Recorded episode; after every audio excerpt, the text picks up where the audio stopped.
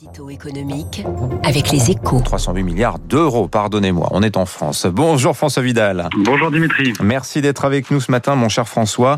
Euh, vous nous parlez ce matin, j'ai perdu ma petite fiche. Je vais vous laisser démarrer tout seul le temps que je la retrouve. Oui, alors je vais vous parler donc du Covid, euh, qui n'est pas le seul responsable du creusement du déficit public l'an dernier, hein, puisque c'est la Cour des comptes qui le dit dans, un rapport dans lequel elle pointe du doigt la, la gestion des finances publiques euh, par l'exécutif.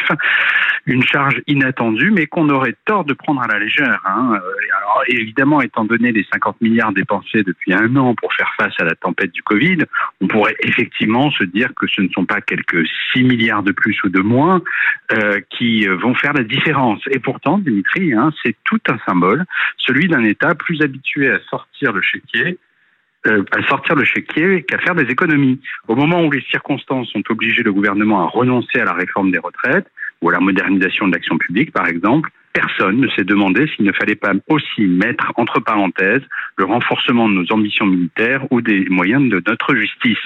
Le temps de trouver les moyens de financer ces nouveaux engagements. Même chose pour l'éducation nationale, hein, où 3000 personnes ont été recrutées l'an dernier. Et dans ce domaine comme pour la justice, François, on sait bien pourtant que les besoins sont immenses après des années de sous-investissement. Alors c'est vrai, hein, mais, mais, le problème c'est qu'une fois de plus, on a ouvert en grand le robinet budgétaire sans s'interroger sur l'efficacité de nos dépenses.